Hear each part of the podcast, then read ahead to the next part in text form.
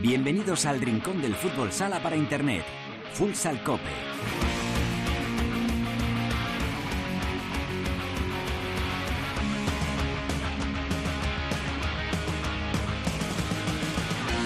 Hola, ¿qué tal? Bienvenidos a Futsal Cope, la casa del fútbol sala en cope.es. Alcanzamos el programa número 398, el vigésimo primer capítulo de la duodécima temporada, en este espacio reservado a todos los amantes de este deporte. Ya lo sabes, nuestro rinconcito exclusivo para hablar sin mirar el reloj de fútbol sala. Nos quedan siete jornadas para la conclusión de la liga regular y aunque las luchas en todos los frentes están tremendamente interesantes, seguimos con el foco en la salvación. Esta semana vamos a charlar con Lin, el jugador internacional del Real Betis. Además, hoy vamos a contar con la opinión de Cancho Rodríguez Navia, nuestro compañero de gol en una semana con dos jornadas como esta. Teresa Sendina ha quedado con un gran entrenador español como es Andreu Plaza. Y vamos a repasar el fútbol sala femenino con Albada como todas las semanas y también le echaremos un vistazo a cómo viene la segunda división donde todavía quedan cabos por atar. Así que ya lo tenemos todo en orden, preparado para comenzar con Lucía Isidro en el control de sonido. Esto es Futsal Cope.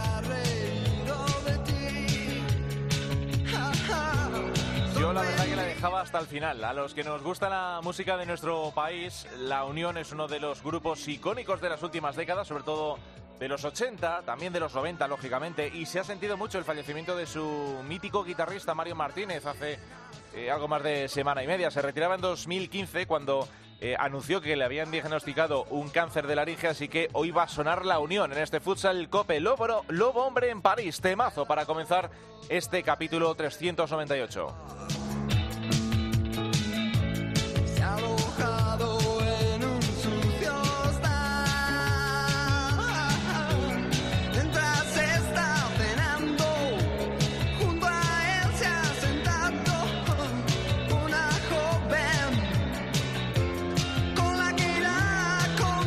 Lo dicho, que yo me quedaba hasta el final escuchándola. Así que, bueno, lo haré luego, en cuanto terminemos la grabación de este Futsal Cope, porque tenemos ya protagonista. Eh, llevamos ya 23 jornadas en la primera división. Y somos, aquí no nos escondemos, en Futsal Cope lo hemos dicho otras semanas, de todos los frentes abiertos, nos gusta mucho cómo está la pelea por la salvación. Está muy bonita y además últimamente los equipos de abajo están apretando y de qué manera y posiblemente de los partidos más bonitos nos los están dejando los eh, equipos que están implicados en la pelea por salvarse. Uno de ellos es el Real Betis y saludamos a un buen amigo de esta casa, Ángel Velascolín. ¿Qué tal? Muy buenas. Hola, buenos días, ¿qué tal? Bueno, gracias por atendernos, estáis en vuestro día de descanso. Eh, lo que pasa que bueno, un descanso de aquella manera porque vaya partido el de ayer. Eh, perdisteis finalmente frente a Viñalbal y Valdepeñas, otro de esos equipos que también se está transformando un poquito después de, las bajas eh, de Chino y de Catela, las circunstancias, uno de los equipos que está llamado también a estar arriba, a los que ayer tuvisteis con 2-0 y al final Lin terminaron dando la vuelta. Yo no sé qué está pasando eh, en partidos como ese o, por ejemplo, eh, la jornada anterior, otro partido que tenéis prácticamente controlado frente a Rivera de Navarra que se os terminó eh, escapando en el último segundo prácticamente. ¿Qué está pasando, Lin? Sí, bueno, pues la verdad es que eso, eso es algo que tenemos que, hacernos mirar en estos días de descanso, de recuperación, mañana cuando vamos a los entrenamientos, porque sí que es cierto que, que algo está cambiando dentro del equipo y por lo menos estos tres últimos partidos, tanto el de Córdoba, Rivera y Valdepeñas, pues iniciamos los partidos ganando, pero al final pasan los minutos y no somos contundentes en defensa, sobre todo, que es donde hay que estar eh, activos, contundentes y concentrados, pues para intentar manejar estos resultados y al final es lo que ayer sucedió. Eh, después de una buena ventaja como es un 2-0, en prácticamente tres minutos se nos da la vuelta al partido y, eso es muy complicado. Eh, de manejar físicamente, tácticamente, psicológicamente. Entonces, bueno, es lo que tenemos que, mirar porque quedan siete jornadas y, lo que sí que tenemos claro es que creemos en que podemos. Así que eso es lo, importante de aquí hasta, hasta el final. Mm, eh, bueno, desde Manzanares yo creo que más o menos eh, todos coinciden en que hay por lo menos en el vestuario la calculadora les marcaba 30 puntos la salvación. Creo que va a estar un poquito más eh, barata esta temporada, pero no sé vosotros las cuentas que tenéis ahora mismo pendientes. Estáis ahora mismo clasificación en mano, recordamos, Fútbol Hermoso en Zaragoza, 17 puntos, vosotros tenéis 15 con, con un partido menos, eh, tres puntos más a favor que podéis tener. Lo que pasa es que venís precisamente también de perder eh, en el siglo XXI de Zaragoza. Ahora mismo vosotros, la salvación, ¿dónde se tasa? Pues mira, si firmaría donde, donde tú me digas eh, cualquier equipo que quisiera llegar en nuestra situación a 30 puntos. Así que yo creo que no, que eso es algo a día de hoy que no es real, por así decirlo, aunque puede ser que se consiga. Pero nuestro objetivo ahora mismo es ir partido a partido y el partido como el de ayer, pues intentar ganarle, puntuar. En casa deberíamos de intentar sacar siempre los tres puntos, arriesgar para sacar los tres puntos. Fuera de casa también, lógicamente hay rivales muy difíciles, como el próximo que es Cartagena y no nos podemos conformar con solo puntuar. Así que nuestro objetivo, ganar cada partido, intentar salir de la línea roja, que es el descenso, y estar por encima de Zaragoza, que es nuestro objetivo. No podemos mirar más arriba y, ser realistas con la situación que tenemos, que es muy complicada, difícil y donde queremos salir lo antes posible. El, el problema es que Manzanares está empezando, está empezando a tomar bastante distancia. Le, la verdad que los fichajes le han venido de lujo. Eh, ha habido un cambio y parece que hay un antes y un después de la llegada de Raúl Campos, de Fitz, de Antonio Navarro, porque eh, el equipo sigue siendo prácticamente el mismo, pero de repente ha sido acabar el mercado invernal y Manzanares ahora mismo, es que si hubiese comenzado con esta plantilla, lo mismo estamos hablando de, un Manzanares luchando por puestos mucho más altos. ¿eh? Sí, bueno, eso a día de hoy no lo vamos a ver. Eh, si se salvan, seguramente la temporada que viene pues tendrán la posibilidad que la verdad es que tienen, tienen muchas opciones de, salvarse porque están haciendo una grandísima segunda vuelta y como te he dicho antes, nuestro objetivo ahora mismo a día de hoy, después de la victoria de Manzanares ayer, lógicamente no es nuestro objetivo Manzanares, nuestro objetivo somos nosotros mismos, mm. día a día y partido a partido, y Zaragoza, que es el rival, por así decirlo, que tenemos que adelantar para no, no estar en, en, la línea roja y ir a segunda división, que es lo que, lo que menos queremos, lógicamente. Eh, Lin, nos está dando la sensación desde fuera ¿eh? que está empezando mucho no te digo solo en el caso del Betis, sino en todos los equipos en general, también les pasa a los equipos de la zona alta, que están pesando mucho más eh, las dinámicas, ¿no? Entrar en una dinámica negativa, como le ha pasado, por ejemplo, al Levante, con una plantilla muy similar a la del año pasado, los problemas que está teniendo el Levante. Vosotros que tenéis una plantilla incluso mejor que la temporada pasada, eh, lograsteis la primera victoria, creo que fue en la tercera o la cuarta jornada frente a Zaragoza, y a partir de ahí tardó un siglo en llegar la segunda y a día de hoy lleváis solo tres victorias. Yo no sé si esas dinámicas son tal cual parecen, eh, entrar en una, otra, otra, no salir, que cuesta salir de ese bucle o realmente eh, es que hay algo más de, trasfondo que pesa y se mantiene a lo largo de la temporada. ¿Cuál es vuestro caso? Pues no lo sé, no sé decirte. Yo creo que una, una dinámica, cuando hablamos de dinámica es porque puede haber, puede haber una dinámica positiva, luego negativa y acabar rompiendo este tipo de dinámicas. Lo que sí que es cierto y tenemos que ser realistas es que no tenemos ninguna dinámica ni ascendente, todo lo contrario, es, hmm. es que no hemos conseguido ni despegar este año. Entonces, no podemos hablar de dinámicas negativas cuando, como tú has dicho, hemos ganado tres partidos. Eh, la realidad es esta, que, que no, no están saliendo las cosas, eh, hay que trabajar más y nos quedan siete jornadas, confiar hasta el último, hasta el último partido. Y aquí en nuestro equipo pues ojalá pudiésemos hablar de dinámicas, hemos roto una dinámica negativa y vamos para arriba, pero es que no es así. Podríamos hablar del caso de Manzanares, por ejemplo, que lo hemos hablado. Es una dinámica ahora mismo positiva, pero nosotros no podemos hablar de dinámicas ni negativas ni positivas porque es que estamos abajo. Es todo negativo y de aquí se sale con, con trabajo y, confiar en el grupo. Así que mm. ya, ya están, no hay más. No hay dinámicas ahora mismo en nuestro en nuestro equipo, por así decirlo. Ojalá pudiésemos romper una dinámica negativa. Lo que sí hemos visto es que eh, Juanito en este caso ha utilizado, hemos visto muchas caras del Betis, eh, muchos recursos sobre todo. Eh, nos damos cuenta también, los equipos que estáis implicados en la zona baja, también en cuanto hay mm, bajas de más, se sufre mucho. En vuestro caso ayer, por ejemplo, sin Nico Sarmiento, pues se nota y eso que Ciudad también está cumpliendo. la baja, por ejemplo, en, una, en la posición de cierre, pues también hemos visto, sin Rubén Cornejo también se sufre atrás.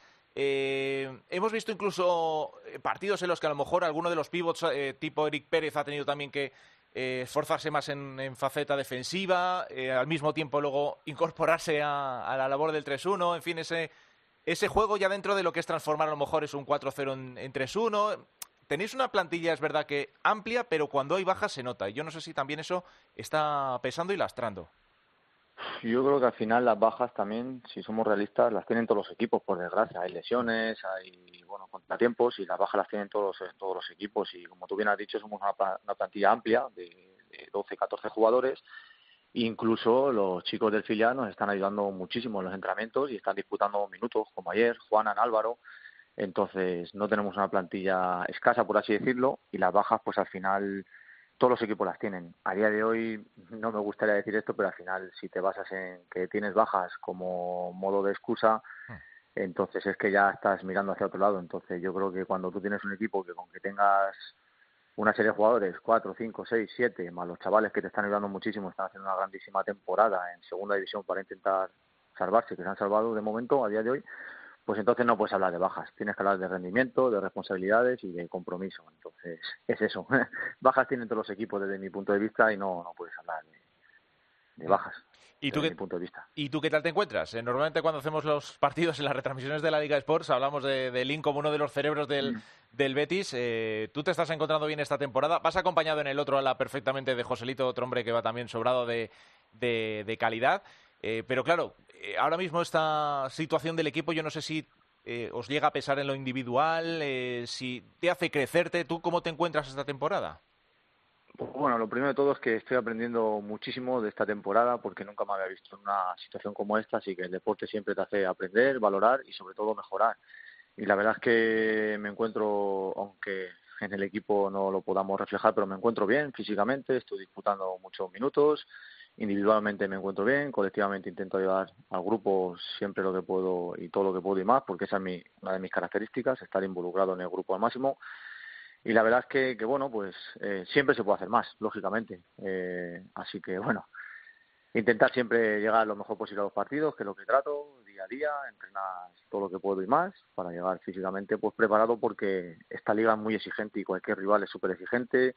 Cualquier compañero que tenemos enfrente, como el de ayer, pues como los Jaime Valdepeña son súper exigentes y es muy difícil ganar a los rivales a día de hoy. Así que si no estás al 100% preparado, eh, entonces es más difícil poder competir a este nivel. Mm. Así que es lo que trato cada día, estar al 100%. Sí, no, desde luego que la liga está siendo eh, exigente ya por el calendario. Y eso que este año el COVID está respetando mucho más, que no hay las alteraciones de la temporada pasada. Pero, pero sí da la sensación eso de que llegamos a estas alturas, que estamos ya a finales de abril, y ojo, el que tenga la lengua afuera, mejor que se aparte, porque esto no da, no da ninguna tregua. ¿eh? Da la sensación de que esto aprieta y de qué manera. Eh, bueno, eh, Lin, por cierto, eh, ahora aprovechando también la circunstancia que tenemos el, escenario internacional, tú estuviste hace poquito en Rusia, yo no sé, se habla mucho del sufrimiento de los ucranianos, tú que conoces muy bien aquello, que estuviste en el KPRF, eh, ¿cómo está la situación por allí? Porque además el veto internacional que tienen a, nivel deportivo es brutal y, la situación tiene que ser bastante angustiosa incluso para los que se han quedado, ¿no? Sí, la verdad es que los que se han quedado, los que están allí, pues la verdad es que es muy, muy difícil la situación, el veto, como tú has dicho, está todo paralizado y sancionado por todos lados, lógicamente, porque lo que está pasando con Ucrania no es algo normal. Eh, entonces esperemos que pronto eh, podamos obtener una solución, ¿no? Para todo el mundo. Esto, una guerra como la que está ocurriendo, nadie la quiere. Al final los afectados somos todos, deportistas, personas, todos los humanos. Así que esto nadie lo quiere. Es una situación que yo he estado en Rusia cinco años y que no te la puedes esperar. Pero sí que es cierto que puedo decir que, que tuve la suerte de compartir habitación con un ucraniano y este tipo de enfrentamientos eh, no vienen de la noche a la mañana y siempre han existido. Así que tristemente pues es lo que ha pasado y esperemos que, pronto se, solucione esta situación para, para el bien del mundo, más que nada. Eso es, eso es. Que luego salpica el deporte, pero efectivamente que el mundo se ponga un poquito en su sitio, que llevamos dos, tres años que madre mía. Eh, como decía no, no dan tregua, ¿eh? Como decía un de... Sí, sí, sí. Que paren el mundo que me bajo, madre mía, en fin. Bueno, aquí seguimos dando guerra. Lin, gracias por atendernos y, y nada, toda la suerte del mundo para este tramo final de la temporada. Muchas gracias, un placer hablar con vosotros, como siempre. El placer es nuestro. Ángel Velasco Lin, jugador del Betis Futsal, que ahora mismo, pues con ese partido menos que Fútbol Emoción Zaragoza, pues tiene ahí, eh, depende en teoría de sí mismo para poder estar un año más en, en primera, una temporada que no está siendo absolutamente nada fácil. Nos vamos con la opinión, con la tertulia. Woo!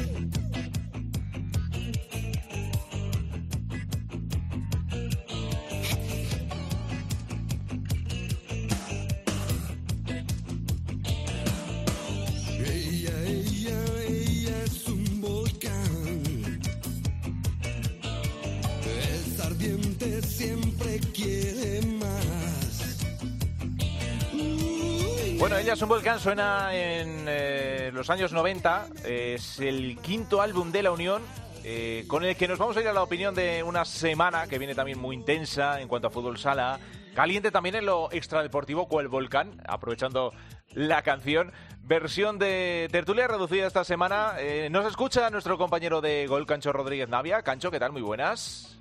Buenas tardes, Javi. Bueno, eh, una jornada, venimos a hablar con Lin, eh, lo estamos diciendo, tanto en la Liga Sports con Gustavo Muñana como en tu caso cuando eh, coincidimos en gol. Nos está gustando mucho todo aquello que tiene que ver con la lucha por la salvación, la resurrección de Manzanares, el intento también de salvación de fútbol en Zaragoza, la pelea del Betis además con, con esas dos caras nuevas, con Allison, con Jackson, que le están dando también un puntito extra en la, en la lucha por la permanencia. Yo no sé qué está pasando, yo no sé si es precisamente por las necesidades, eh, Cancho, pero yo por lo menos me estoy divirtiendo bastante más con los partidos que protagonizan los equipos de la zona baja. Hombre, es verdad que la zona alta desde hace mucho tiempo está definida al primer puesto, que es el que más aliciente tiene, pero hay un séptimo y un octavo puesto, Javi, que también que son apasionantes, ¿no? Porque hay seis equipos que se van a meter, pero por abajo parecía que, que Fútbol Emoción Zaragoza estaba sentenciado, que había gente que no iba a poder meterse en los playoffs y de repente este, con dos jornadas, con dos partidos que ganes fuera, o te metes en el lío de, de, meterte abajo con el, con el pozo, o en el pozo me refiero de la tabla, o, puedes entrar a aspirar en el playoff. Está muy bonita, la verdad es que es una liga muy bonita, muy igualada y que nos está gustando mucho. Sí, porque además eh, da la sensación de que a cada jornada van pasando cosas y ahora mismo eh, es verdad que, por ejemplo, el Pozo ayer, vaya partido, eh, frente al Córdoba, un partido en el que tuvo tropecientas ocasiones, que eh, se quedó el Córdoba, eh, jugó con inferioridad dos minutos, falló un doble penalti Gadella, en fin, pasaron un montón de cosas y el Pozo sale, mantiene el colchón, sale vivo en el sentido de mantener ese colchón de cinco puntos que tiene, porque pierde industrias, porque Jaén no pasa del empate, porque Rivera no pasa del empate. Eh, es que es cierto, cierto. Están pasando tantas cosas raras. Bueno, al que le pasen cosas raras al Pozo ya no es noticia, ¿no? Porque después de ver el final que de la Copa, yo creo que ya más, más situaciones trambóticas no se pueden dar, ¿no? Celebrar un título y que luego te lo quiten. Pero es verdad, pero está pasando. eso, eso que tú has comentado del partido del Pozo lo podíamos trasladar al que hicimos nosotros del Jimby o Industrias con Jimby, ¿no? Es decir, cinco palos hizo Industrias. Sí. raro y tiene el máximo goleador de la liga y sin embargo acabó, acabó sin marcar, ¿no? Dejando la portería a cero teniendo todas esas ocasiones. Sí, bueno, es esa igualdad que hay, ¿no? Esa igualdad, también esa presión, también los equipos empiezan ya a tener los objetivos iniciales cerca, empieza a haber esa presión de la afición, de la directiva, de los propios entrenadores y jugadores de, de no estar donde deberían estar a estas alturas de la temporada y hace que, pues eso, que, en dos jornadas puedas pasar de estar jugando el playoff a, estar mirando por el retrovisor a los que vienen detrás. Mm. Eh, con la victoria precisamente Córdoba ya suma 30 puntos, que son los eh, la puntuación que dijo Juanlo en su día, que es la puntuación clave para eh, no depender de nadie más. Y Córdoba lo ha conseguido. Y no solo lo ha conseguido, sino que además tiene ahora a cuatro puntos, que es octavo, eh, a Jaén. Eh, es decir, yo no sé si a Córdoba... yo creo que todavía mientras las matemáticas no digan lo contrario, ¿por qué no va a poder soñar con meterse? Es que lo digo porque si compartimos esa opinión tampoco hay que descartar al Levante, que tiene precisamente un partido menos, ese partido frente al Betis, y si le gana, también se pondría con los mismos puntos que el equipo de, de José González. Así que yo no sé si ahora mismo si eh, a Levante, si, recuerdas hace unas semanas nos preguntamos, oye, Levante, ¿hay que incluirlo en la pelea por la salvación o, podemos meterlo más arriba? Yo no sé qué hacer ahora mismo. Sí, es difícil, no, estamos, es un poco en línea de lo que estamos diciendo. Es difícil hacer cualquier previsión porque todo se va al traste en, un partido. Pero fíjate, eh, el apunte que dices tú de, de, Córdoba, que puede entrar, evidentemente Córdoba está salvado, pero es que esta semana juega con Jaén Es decir, que si le gana a Jaén en su campo, en, Vista Alegre, eh, hmm. vamos a ver, ¿eh? que ya se queda a un puntito. Es decir, que si decimos que Jaén tiene aspiraciones de entrar en el playoff, si gana Córdoba, que está a un punto, también tiene las mismas aspiraciones. Y Levante, yo creo que es importante el partido de este fin de semana con, con, con el Pozo de Murcia, ¿no? ese partido que damos en gol. Eh, creo que es muy importante porque se ha truncado esa racha de tres partidos seguidos, pero si vuelve a ganar, eh, ya no solamente son los tres puntos, sino que has ganado uno de los equipos de arriba y puedes estar soñando con meterte. Yo creo que no va a entrar, ¿eh? yo creo que Levante no va a entrar pero, pero sigue con opciones. Y luego, lo que me parece la leche, si recuerdas, mira, luego vamos a hablar con, con Andreu Plaza, el Barça en una temporada tan extraña como, como la que tuvo Andreu Plaza ya se sabía que no iba a continuar y el Barça estuvo peleando hasta el final, remontó y aquello fue una auténtica fiesta. Eh, con Inter, lo que está pasando también, yo lo veo un poco en esa línea. Un inicio terrible, Sabemos a estas alturas, ya lo ha dicho el propio Tino, que no va a seguir la próxima temporada. Inter se mantiene con una dinámica brutal de victorias y ahora mismo, pues fíjate, la clasificación. Eh, es verdad que está segundo, tiene, tiene efectivamente ese partido adelantado. Eh, eh, en ese partido adelantado contra el Barça, ahora mismo que tiene. No, perdón, el Barça tiene también los, mismos partidos que Inter, 24 los dos. Todavía hay cierta distancia, pero ojo. Sí, sí, pero. Lo que ha cambiado la película. Totalmente, ha cambiado radicalmente y es lo que hablamos de la presión, aunque sea un equipo acostumbrado a estar arriba, la presión de, Inter viene del momento que ganan en, Pamplona 0-1 con ese gol de Paul Pacheco en el último en último suspiro, que fíjate que era un partido que si ganaba Sota se clasificaba Sota, si perdía, eh, si ganaba Inter se clasificaba Inter y si empataba se clasificaba Córdoba. O sea, fíjate qué partido con cuántos alicientes mete el gol Paul Pacheco, que ha sido el auténtico canalizador de toda esta reacción en, en Inter y a partir de ahí los jugadores se liberan, el entrenador se libera y ya es cumplido uno de los primeros objetivos, que es meterte en la Copa, aunque luego pasara lo que pasara en la Copa, que yo creo que dieron la cara, y a partir de ahí el equipo ha salido, ha sacado todo ese potencial con los dos fichajes además que ha hecho de, invierno. La verdad que Inter siempre hay que contar con él para, para cualquier título. Mm, da la sensación de que una vez conseguida la clasificación para la Copa, como, como bien apuntábamos en aquel partido eh, in extremis, bueno, pues eh, consiguió quitarse ese lastre y a partir de ahí volver a mostrar la cara que, esperábamos de Inter, desde luego, al comienzo. Em, bueno, eh, luego se habla también de, de, Pato para la próxima temporada. Vaya cambio también, ¿no? Tan drástico. Eh, ahí también le tocará, supongo que a, Rivera darle una vuelta, porque claro, en el fútbol sala está claro que funcionan los buenos entrenadores y sobre todo mantenerlos, ¿no? Que vemos que en el fútbol a lo mejor hay más presión, en otros deportes, en baloncesto, pero en fútbol sala tener un buen entrenador y mantenerlo funciona.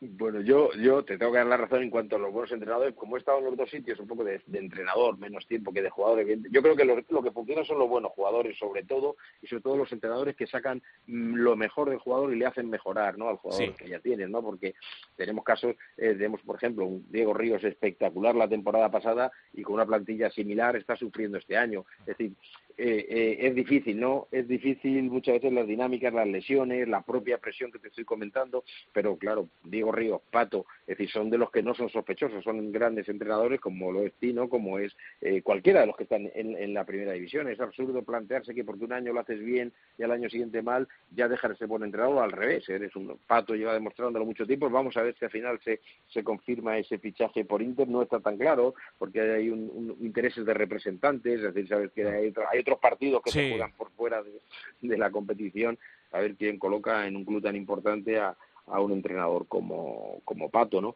Bueno, vamos a ver, yo creo que sería un acierto para las dos partes. Pato lo ha demostrado con cada año cambiándole el equipo, metiéndole gente de perfil económico bajo, de gente con poca experiencia y siempre ha dado la talla, pues creo que sería un salto para él también, ¿no? Para ver hasta dónde puedes llegar cuando tienes otro tipo de retos y otro tipo de presiones. Mm. Bueno, pues eh, la jornada 24, estamos una semana, como decimos, este es un futsal cope de transición de la 23 a la 24, con un calendario eh, cargado, como es lógico, eh, y, con la vista un poco puesta también en ese playoff raro, porque al final va a ser a dos partidos, la final a tres. es un cambio también de estos raros que, ha hecho la Federación Española de Fútbol, que no tiene, no tiene ninguna lógica aparente. Bueno, como muchas cosas que están pasando, Javi, es decir, no tiene lógica que esta semana pasada hay una jornada de descanso, es decir, que que, no se juegue, porque todavía no sabemos por qué no se juega, es decir, no hay una explicación de por qué no se juega, la federación comprime el calendario y luego de repente deja una jornada en blanco, mete jornada entre semana y luego además nos, nos, nos priva de seis partidos a, los espectadores del playoff, que es la parte, que es la, parte junto con la Copa de España lo más bonito de la de la liga y nos quita seis partidos y todavía yo sigo sin saber una explicación. Es decir, eh, aplicando criterios de fútbol, es decir, quitamos los penaltis en, en, las semifinales y en los cuartos porque va a valer el criterio de, del posicionamiento en la tabla. O sea, me parece sinceramente una chapuza más de la de la, de la organización de, de, este, de este campeonato que no favorece, como siempre, ni a los clubes, que son también donde pueden hacer más taquilla, no os olvidemos que al final jugar un partido más de playoff, ascenso asegurado, eh, y más taquillo de televisión, porque porque hay más ingresos para tus sponsors, nada, como no piensan, es que el fútbol sala les importa muy poquito y bueno, están pasando tantas cosas que al final nos van a dar la razón. Y, fíjate, mira, hablando de dar la razón, también... Eh, eh, leí por ahí opiniones en Twitter de otros compañeros y demás que apuntaban y con razón, por eso lo digo, cuando se destapó todo esto del confidencial, no vamos lógicamente a, detallar ¿no? Eh, lo que ya hemos escuchado en estas últimas horas con respecto a Rubiales, pero eh, quienes apuntaban con acierto, da igual lo que saquen de Rubiales, que no va a haber ni una sola palabra al fútbol sala. Y eso yo no sé si es bueno, teniendo en cuenta eh, todo lo que se está destapando, o es malo, en el sentido de que se corrobora que, ¿Para quién? Bueno, ¿para quién, Javi? Porque al final... No, bueno, de, que al final... es que no sé, o sea, el, interés... Porque eh, en sus menciones dice, habla mucho del fútbol modesto, del, del fútbol femenino, pero del fútbol sala ni una sola palabra. O sea, es que en sus propios méritos no mete en su discurso al fútbol sala. Bueno, tiene, es bueno, es bueno, esto es un buen debate y no sé si tenemos tanto para hacerlo, pero mira, es un buen punto porque es bueno para, para la gente del fútbol sala los que no están tan metidos y que, y que ven que hay gente que llevamos dos años hablando de este tema que pueden pensar que es un tema personal, que no lo es. Es un tema, es, un desprecio tan absoluto el que hace nuestro deporte que ni siquiera aquí cuando tiene que justificar un gasto que es mentira, porque él está hablando de 400 millones que cualquiera que coja la calculadora y vea que no coinciden los números de, de los contratos con Arabia, menos lo que tiene que descontar a los clubes con lo que él dice que está repartiendo en el fútbol modesto, en el fútbol juvenil, en el fútbol femenino. Es mentira, no está llegando. Pero es que el fútbol sala lo ignora, no lo tiene ni en sus pensamientos. Pero eso es bueno porque demuestra cómo está actuando la federación con respecto a un desprecio, un, una ignorarnos absolutamente, lo vemos con los playoffs, no nos quiere, nos tiene ahí porque lo han heredado, es, el hijo tonto que te toca en, la, en, el, reparto y, y, lo tienes que mantener, pero no le das cariño y no le das eh, eh, formación para que crezca, por esto es igual, y, y yo creo que ahora con Rubiales está destapando el verdadero perfil del presidente que le interesa su proyección, su, su, su, su, mejora personal o su mejora de, algunos temas, pero en el fútbol sala, y no quiero entrar en otros, hmm. es absolutamente dos años de, de, de, batallas. Él decía el otro día, empezó la rueda de prensa diciendo que desde que ha llegado no ha tenido más que, que demandas y, pleitos, pero sí es lo que ha hecho él con el fútbol sala, desde que llega eh, lo quita, le pone demandas, intenta inhabilitar al presidente, y todo lo que él ha hecho ahora lo, lo, revierten en plan victimista. Bueno, volviéndonos a nuestro deporte, sí, todos, tú estás muy metido, estamos viendo que incluso lo hemos visto con el COVID, con los aplazamientos de partidos, con, con el tema de, las, de, los test, es decir, no le importamos, no pasa nada, reconócelo. Por eso digo que es bueno, porque al final nos estamos destapando todo y están saliendo todo lo, lo, lo que es cada uno, y en este caso a Rubiales y a Camps, el fútbol sala es una China que tiene en el zapato. Pues eso, de momento mención ninguna y estamos en unos días que seguro que están siendo muy intensos en la federación. En fin, bueno, eh, nosotros nos vamos a centrar en lo nuestro. Eh, Cancho, mira, eh, aprovechamos para anunciar. Nos vamos... nuestro también, ¿eh? ¿Perdona? Esto es nuestro, Javi, porque nos quitan, que esto es nuestro también porque nos quitan seis partidos. Y ya olvidamos de la política y de, y de las filias y las fobias con, con Rubiales. Es decir, nos han quitado seis partidos de un sistema de competición que funcionaba. Todo lo que funcionaba parece que se lo cuestionan. Ya está, eso es un hecho real. Eso es cierto, este formato tan extraño que, bueno, pues, pues no va a quedar otra que, que seguir al frente, los equipos lo saben y por eso también la importancia de quedar entre los cuatro primeros, que es otra de las mini batallas que tenemos ahí en la clasificación.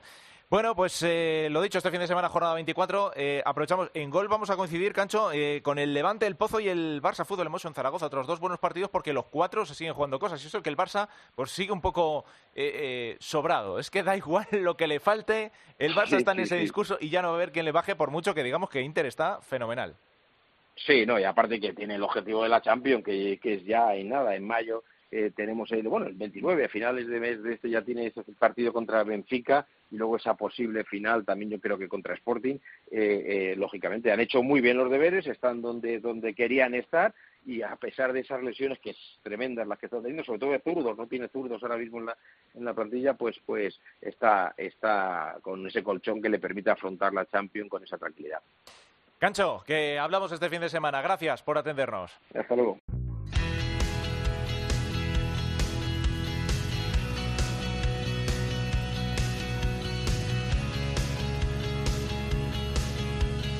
En Futsal Cope, futsaleros por el mundo. Y nos vamos ahora a hablar con Teresa Sendín, futsaleros por el mundo. Teresa, ¿qué tal? Muy buenas. Muy buenas, ¿qué tal? Bueno, nos llevas con un grande del fútbol sala español eh, que eligió tras eh, una vía de escape. Lo hizo todo en el Barça y ahora mismo le tenemos también dando caña ¿no? a nivel internacional. Pues sí, además eh, con eh, buenas, eh, buenos réditos y buenos éxitos ahora como, como seleccionador de, Arabia Saudí, después de que ya hayan finalizado casi todas las clasificaciones para esa Copa de Asia que se va a celebrar a finales de, este año, a falta de esa zona este que tendrá su clasificación en, en unas semanas.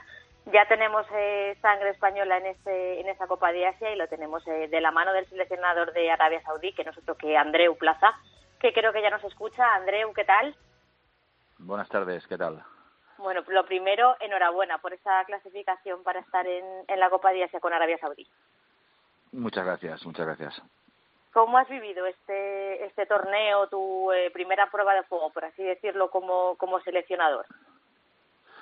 Bueno, la verdad es que para mí era o es una experiencia nueva entrenar a una selección. No tiene el mismo el mismo rigor día a día de entrenar a un club es totalmente diferente. Yo era un poco lo que quería, ¿no? Acabar eh, mi carrera como entrenador en un banquillo de un club y acabarla pues con una selección. Al final salió esta posibilidad en Arabia. Eh, después de darle vueltas con mi familia y todo, pues decidimos que, era una buena opción para, para estar ahí. Y bueno, y la verdad es que eh, creo que después de, estar cinco años en en el Barça, en un equipo de este nivel, pues es un poco más relajante, ¿no? Es, es más, más concentrado en, en, una semana o en dos semanas que hay torneos, en fechas FIFA, y eso te da pues un poco más de, tranquilidad en el día a día. Pero la verdad es que la experiencia me está resultando positiva y, bueno, y el primer torneo oficial de esta selección o de todas las selecciones después del COVID, pues ha salido bien. La verdad es que nos hemos clasificado en nuestro grupo sin demasiados apuros y estaremos en la final de la Copa de Asia. ¿Esa clasificación era uno de los principales objetivos que os habíais marcado a vuestra llegada a Arabia y a la selección? Sí, porque realmente eh, eh, en esta zona del mundo, en Asia, pues eh, Asia es muy grande y hay competiciones, pero están muy espaciadas en el tiempo, ¿no? Entonces, esta era una competición importante para nosotros.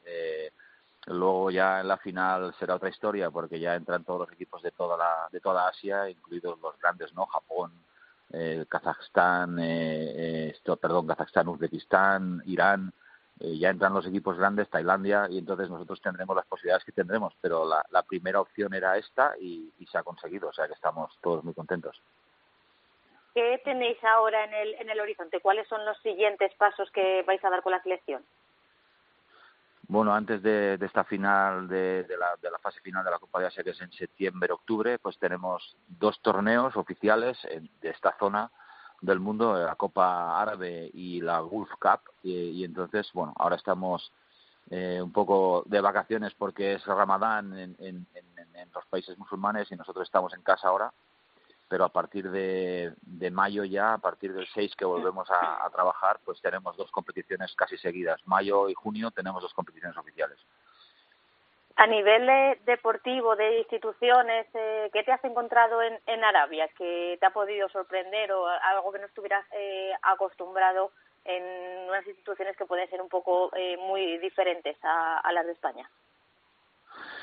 Bueno, yo me he llevado una sorpresa bastante agradable en el sentido de que la Federación de Fútbol eh, pues está muy implicada en, los otros deportes, en las otras modalidades del fútbol, ¿no? Eh, fútbol sala, fútbol playa, están muy muy volcados, están muy interesados, eh, nos dan todo lo que necesitamos, estamos muy muy bien atendidos. Eh, son gente que, que, por ejemplo, la selección de fútbol se ha clasificado brillantemente para el Mundial. No es la primera vez que lo hace y lo hace además con, con contundencia en, su, en sus grupos de clasificación. Eh, el fútbol playa también está creciendo y nosotros, pues poco a poco, ¿no? Porque al final eh, con la pandemia parecía que, que antes de la pandemia estaba todo empezando a funcionar, se paró todo y ahora pues vuelve, ¿no? Y la, y la primera la primera cuestión era clasificarse para la Copa de Asia. Eh, ellos están muy implicados. Eh, yo me he sorprendido bastante de, de la de, de, de, que, que, con que la liga esté sea una liga seria que, que, que los equipos eh, pues hay 16 equipos en primera división y estamos y están empezando a hacer cosas ya para crear unas unas bases y un, y un futuro para esta para este deporte que, que, que bueno que, realmente lo tratan con bastante con mucho cariño y de, desde Arabia qué tal se ve en la liga española con un poquito más de tranquilidad por lo menos con mucho más tranquilidad. Estamos, yo estoy siguiendo la liga española y otras ligas, ¿no? La portuguesa, la brasileña, como es un defecto de los entrenadores, ¿no? Eh, eh, es un vicio que tenemos y, aunque yo ya no vaya a entrenar nunca más y eso lo puedo firmar eh, con, con, con, con, todas las con todas las posibilidades nunca más entrenaré a un club de ningún sitio pues pues sí que me interesa me gusta creo que que para mí es, es mi forma de vida y mi profesión desde hace 30 años y es difícil eh, dejarlo de lado, ¿no? Es, es quizá ahora en casa pues miro menos, miro algún partido de los gordos, como por ejemplo bueno, pues, eh, los que juega al Barça o los que juega al Pozo Inter, menos un poco que cuando estaba en activo, evidentemente, con, con el Barça, pero pero sigo interesado y la verdad es que me, me atrae y me gusta mucho. ¿Y tu día a día cómo, cómo es en Arabia? Eh, a nivel más de rutinas, más personal, un poquito esa parte que no es tan centrado en, el deporte y en el fútbol sala. Bueno, yo cuando, cuando firmé y negocié con, con la selección de con la Federación de Arabia, pues mi intención era si no había concentraciones o no había competición, pues no estar eh, eh, en, la, en el país, ¿no? Poderme ir a casa y eso es lo que estamos haciendo. ¿no? Estamos más o menos un mes y medio en concentraciones o en, o en como llaman ellos, en campamentos para, o en camps para, para, para seguir trabajando con el grupo. Pero, por ejemplo, ahora que es Ramadán o cuando se acabó la última concentración también nos fuimos a casa. Yo también tengo la suerte de estar junto con cinco ayudantes que son todos españoles eh, y entonces eso también facilita las cosas, ¿no? Vivimos en el mismo sitio, en, en una especie de resort todos juntos eh, y la verdad es que es, el, día a día es, es bastante bastante fácil para para mí porque tengo eh, los con mis compañeros son de, de, de mi país y entonces pues se lleva bastante bien la verdad Andreu, eh, da gusto escucharte tranquilo, bien, las cosas están saliendo, como dices, estás bien rodeado, estás en un ambiente óptimo para realizar tu trabajo. Eh, jolín, eh, da la sensación de que te, te, quitaste mucho peso de encima, ¿no? Eh, la temporada pasada ya terminaste en el Barça como diciendo, bueno, eh, era mucha presión, lo hiciste bien y ahora te apeteció otra cosa y da la sensación de que encima te están saliendo los planes. Sí, la verdad es que el, año, la última temporada fue eh, empezamos las cinco primeras jornadas o las seis primeras yendo últimos, sí. tuvimos que remontar hasta el final. Acabamos el 30 de junio a las 11 de la noche, o sea, ya no me quedaba ni una hora de contrato. eh, acabamos ganando por penaltis al Levante, fue, bueno, Tremendo. ya más no se podía rizar el rizo, ¿no? Era, era ya el tope de los topes. Y bueno, y después de eso, pues vino un poco la relajación y, y ahora pues sí me miro las cosas miro las cosas de otra perspectiva con menos mucha menos presión eh, es evidente. Mucho menos eh, trabajo diario y, y, la verdad es que ya también tengo la edad que tengo no con 63 años pues ya toca un poco de ir retirándose de, de, la vorágine del día a día y buscar algo más tranquilo que la verdad es que es lo que lo que estamos haciendo ahora. Escucha, estás en una edad perfecta, además desde el banquillo que lo que se necesita es veteranía, o sea que, que no sé, hombre, que si te, te da por retirarte que sea porque te apetece dedicarte a otras cosas, pero vamos, para el fútbol sale estás en un momento, vamos, hombre. Óptimo, de no, momento. claro, claro, pero no, sí, pero pero con, con, con temporadas como la pasada es, es, es para un año son ¿no? como como diez. bueno, sí, sí. bueno, pues nada, nos alegramos. Eh, escucharte, escucharte bien, escucharte tranquilo y saber que las cosas te están yendo muy bien. Eh, Andreu, que como siempre es un placer poder contar contigo en Futsal Cope. Muchas gracias por acordaros de mí. Un abrazo a todos. Gracias. Andreu Plaza, ahí está, eh, triunfando en la selección de Arabia Saudí, el ex del Barça, donde seguro que le, guardan cariño por todo lo que hizo con el conjunto azulgrana. Eh, Teresa, y precisamente en Asia es donde están las noticias de este fin de semana de nuestros futsaleros en el exilio, ¿no? Pues sí, porque como comentábamos antes, ya habían acabado ya varias zonas de su clasificación para, para la Copa de Asia, eh, entre ellas la que tenía un poco en, pendiente, la de la selección de Tailandia con César Núñez, que ha conseguido esa, esa clasificación y estará en esa Copa de Asia, y también la ha conseguido la Vietnam de Antonio García, que también lo podremos eh, disfrutar en esa máxima competición del fútbol sala en, la Confederación Asiática, que se va a celebrar en Kuwait a partir del próximo 25 de septiembre, así que esperemos que estén allí disfrutando de sus equipos y que cumplan un, un gran papel a falta de eso, de que se celebre la clasificación de la zona este y, que se completen todos los equipos participantes. Pues pendiente, como sabemos, eh, Teresa Sendín, otra semana más, eh, la semana que viene contamos y esperemos que nos traigas y digas trayéndonos buenas noticias y buenos protagonistas. Muy bien, eh, directora. Eso seguro. Gracias, Teresa. Un saludo, hasta luego. Vamos con el femenino.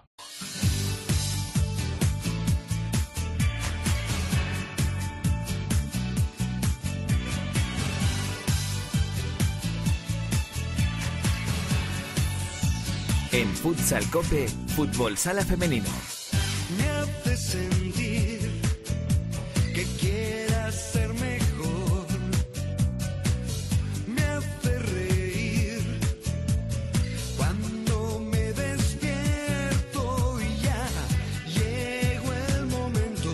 Es una monodosis de, de vida, de energía. Vuelve el amor de parte de la Unión para hablar con nuestra querida Alba directora también, por supuesto. Alba, ¿qué tal? Muy buenas.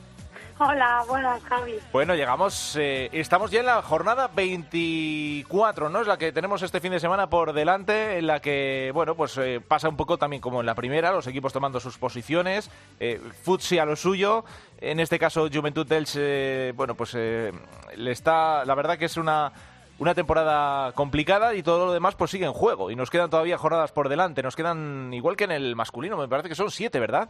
Siete, sí, siete jornadas quedan. La verdad es que ahora que viene el tramo final es cuando los equipos tienen que empezar a apretar. Es cierto, como dices, que bueno, aunque la clasificación no hay dudas de que Atlético, eh, Navalcarnero y Burela acaban en primera y segunda posición, aunque eh, Burela jugaba en un partido aplazado que tenía contra Ourense, empató a uno, eh, Ourense que hace 15 días lo eliminó de la Copa Asunta, que es algo inédito, llevaba no sé cuántos días, eh, vamos, como tres años casi sin, sin perder una competición, ganando todos los títulos y, y no hay dudas, ya digo, de que Atlético, Navalcarnero y Burela estén en primera y segunda eh, posición, pero el resto solo quedan el tercero y el cuarto por decidir, pero el tercero y el cuarto ahora mismo podía entrar tranquilamente cinco equipos que están prácticamente empatados. Va a ser un tramo final de liga espectacular y la verdad es que aunque esta semana eh, Burela ganó 7-2 al Corcón, que también es uno de los rivales que está ahí luchando por esos puestos, y Futsi ganó 3-0 Apoyo, que también es de los que está ahí, ojito con Melilla Torreblanca, que ganó 2-6, que está con un partido menos a dos puntos de la tercera posición. Ahora mismo está fuera de sus puestos de playoff, pero como digo, espectacular este, este final con auténticos, eh, bueno, para mí es una sorpresa que Leganes le haya ganado 8-3 a Ourense en Vialia. Sí, desde luego. Por la goleada, por la goleada, no solo porque, bueno, además Ourense eh, el pasado fin de semana eh, tenía esa oportunidad de sumar tres puntos importantísimos para estar entre los cuatro primeros. Lo matizó un poquito ayer con ese partido aplazado de la jornada 18 que tuvo contra, contra Burela, pero también de la zona baja que hablabas de Juventud. Bueno, Juventud es el último, pero sumó eh, su primer empate de la temporada la pasada jornada frente a Atlético Torcal, otro de los equipos que está ahí en eh, esa zona baja. Efectivamente, es que ahora mismo clasificación delante eh, del décimo puesto Universidad de Alicante al tercer clasificado que es Pollo Pescabar hay un puño de siete puntos y quedan 21 en juego. Así que, bueno, pues eh, las tortas que se las den ahí entre ellas, porque va a haber unas cuantas de aquí a final de la temporada, como bien eh, apunta Alba. Eh, en esta jornada 24, Alba, por situarnos un poco también, ¿qué tenemos? se juega entre el sábado y el domingo, ¿verdad? Sí, y tenemos, yo me voy a quedar con dos partidos, para mí auténticos partidazos. Hay un Pollo Pescamar Belilla Torreblanca, es decir, lucha mm, por esos eh, cuatro primeros puestos espectacular. Y luego hay un Urense en Vialia Atlético Navalcarnero que efectivamente es eh, otra de esas luchas en la zona alta. Atlético Navalcarnero, que hace apenas dos o tres jornadas perdía su primer partido de toda la temporada. Ourense, que viene de ganarle Burela en Copa Junta, de empatar contra Burela en la Liga.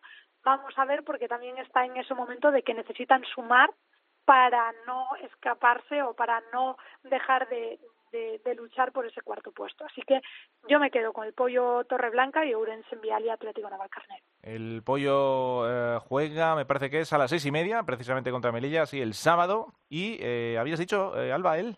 Ourense en Vial. Ourense en Vial, efectivamente, ese es, es antes, justo a las cinco de la tarde también comienza en el pabellón de los de los remedios. Gran, partido, sin duda. y yo ahora pondría otra música para la opinión. El, rincón de pensar de Álvada. ¿Qué te pasa, Alba? ¿Qué te pasa? Cuéntanos. Es que estoy un poco indignada. ¿Qué te pasa?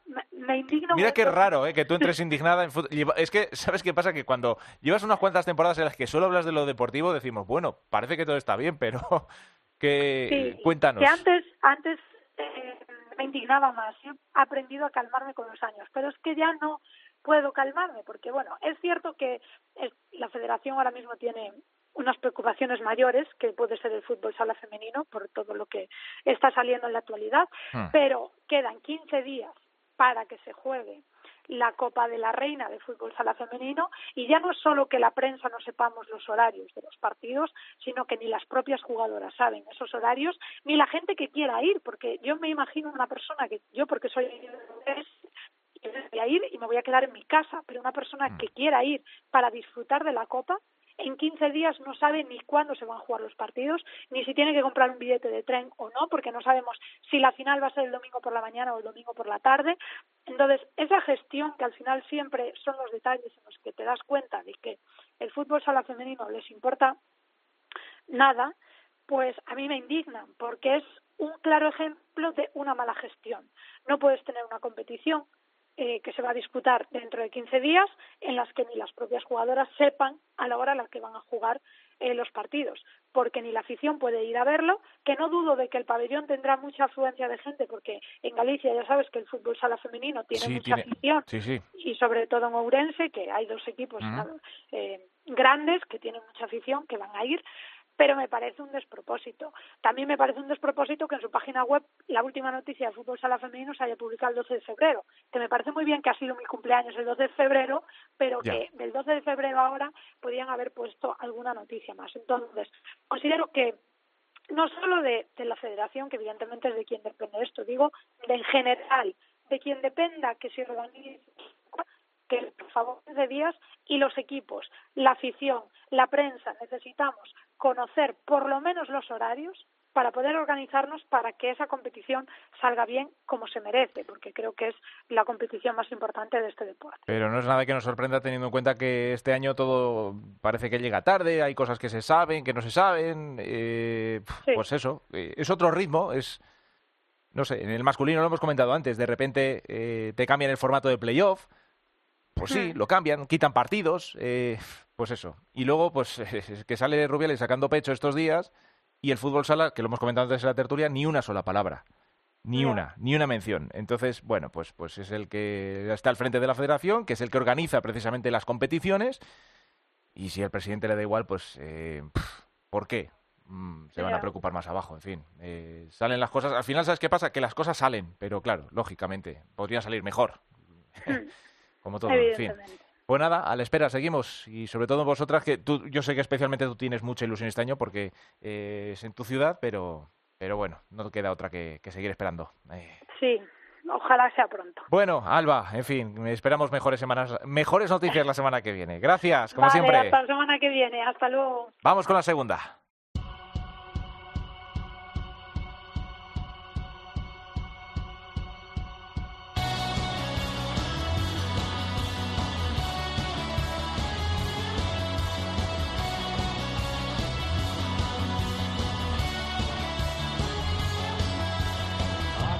Jornada 31. Nos quedan tres para que concluya también la fase final de esta segunda división en la que eh, hemos tenido este fin de semana pasado victorias importantísimas del Atlético Benavente por un gol a nueve, contundente, pero para seguir aspirando eh, al playoff por el ascenso. Lo mismo Alcira que cumplió frente a Visit Calviedroval.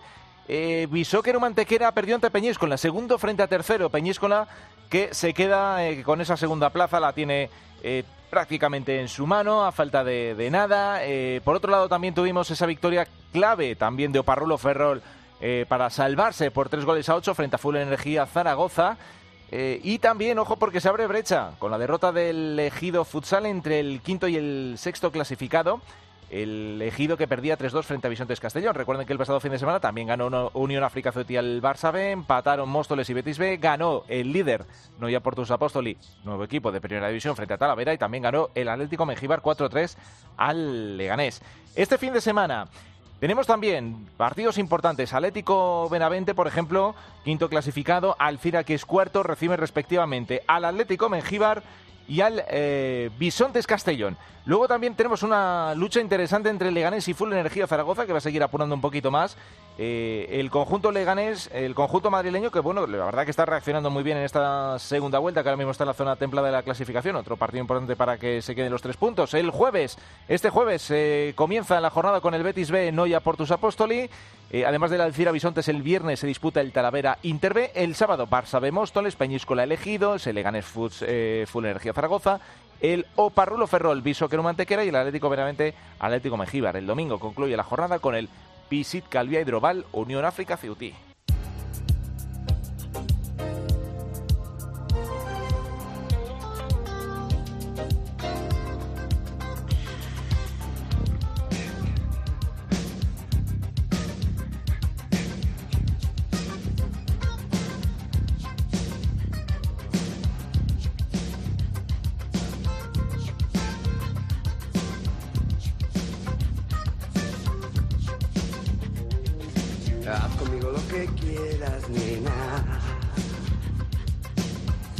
Bueno, pues esto es una opinión lógicamente personal, pero nos ha quedado bonita la banda sonora de este futsal Cope 398, en recuerdo de Mario Martínez, que formó parte de algunas de las canciones más importantes de la banda.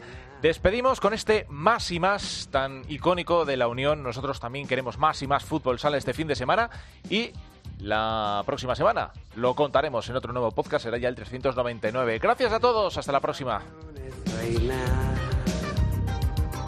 Vamos a volvernos locos, nena. Vamos a subir al cielo juntos. Haz conmigo lo que quieras, nena. Cabalgando en la pasión. Juego ritual,